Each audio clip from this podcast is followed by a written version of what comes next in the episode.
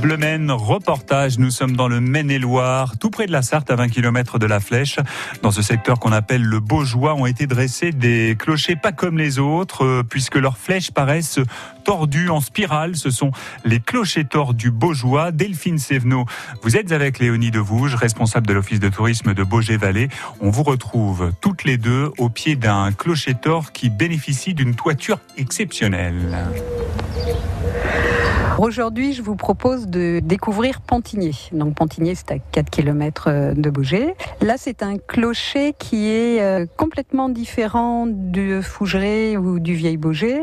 C'est-à-dire que c'est un clocher qui est beaucoup plus ramassé. Hein. la, tour, euh, en fait, il repose sur une tour carrée et la, vrille est beaucoup, beaucoup plus petite, on va dire, que pour Fougeray ou que pour le Vieil Beaugé.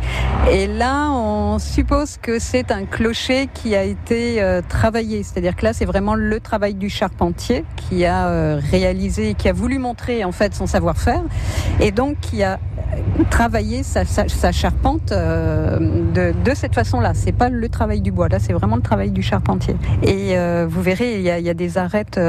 enfin, quand il y a le soleil, c'est merveilleux au niveau de, la vue que l'on peut avoir de cette église.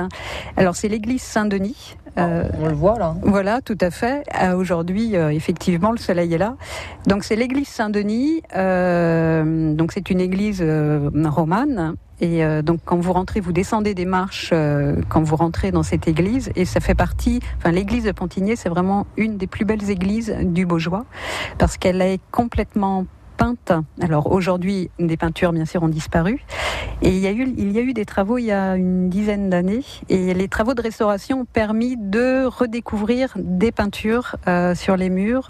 Donc c'est des peintures du 13e au 15e siècle. Et vous avez des, couleurs. Donc c'est dans l'oranger principalement. Des scènes euh, religieuses, euh, on va dire de, toute beauté. Vous avez les chapiteaux aussi qui sont sculptés et polychromes. c'est vraiment une très très belle très très belle découverte. C'est vrai que ça fait un, bel ensemble quand on voit euh, bah, cette église extérieure, euh, donc cette église romane, avec euh, ce, clocher tort, et donc c'est une merveille. Et quand on rentre dans l'église, quand on voilà, c'est vraiment aussi une au niveau des yeux, on en a, enfin on en a plein les yeux quoi, que ce soit à l'extérieur et à l'intérieur. Demain, Léonie, vous nous emmenez où? Alors demain, on sur Moulierne. Donc voilà. Ah bah moi je vous suis. Ah bon bah suivez-moi alors à demain. Et eh oui, on va vous suivre nous aussi pour le dernier épisode de cette série consacrée au clocher tort du Beaujois. Tout de suite, Clara Luciani.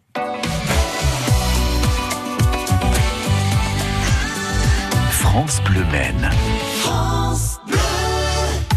C'est un point perdu sur l'Atlantique. C'est exotique, c'est exotique. C'est un grand secret sous les palmiers. C'est fantastique. Je pourrais te montrer. Pour y aller, c'est très facile. Ferme les yeux et laisse s'entremêler tes cils.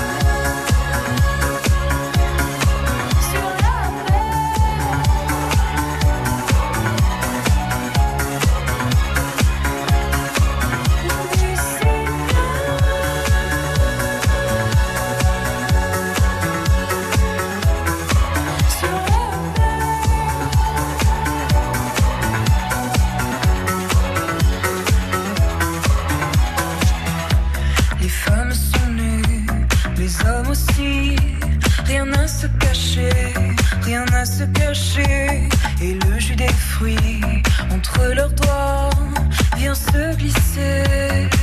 Je pourrais te montrer, pour y aller c'est très facile. Ferme les yeux et laisse s'entremêler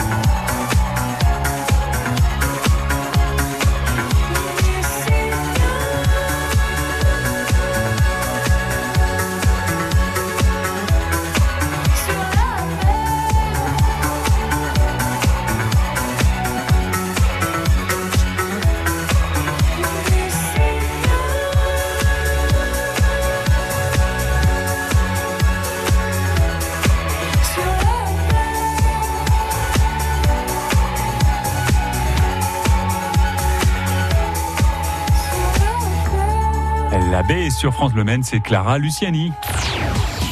9h, midi, la vie en bleu, l'été. Et tout de suite, on accueille Benoît Prospero pour notre rendez-vous dédié à la protection de l'environnement. C'est Planète Bleue sur France Bleu Maine. Est-ce que cela vous dit de passer des vacances pas comme les autres, dans un écolieu, des vacances qui deviendront peut-être à l'issue du séjour un véritable mode de vie? Planète Bleue, Benoît Prospero. Est-ce que vous savez ce que c'est qu'un écolieu? Alors là, j'en sais rien, et puis surtout, je m'en. Pardon, explique. Un écolieu ou éco-village ou éco-hameau, Écolieu, éco-village ou éco-hameau c'est la même chose. Bon, ok, mais c'est quoi C'est un site structuré autour d'un hameau, d'une ancienne ferme ou d'un bâtiment isolé à la campagne et dans lequel la priorité est de placer l'homme et l'environnement au centre de tous les intérêts. Euh, Quand tu dis intérêt, tu fais référence euh, à la thune, aux pépettes, aux floues, aux blés. Pas du tout. Bon, mais c'est quoi alors? Trois axes. Numéro 1. Un modèle économique alternatif. L'alternative de quoi? Par exemple, dans un éco-village, on réduit ses dépenses personnelles superflues Ah non pour accorder plus de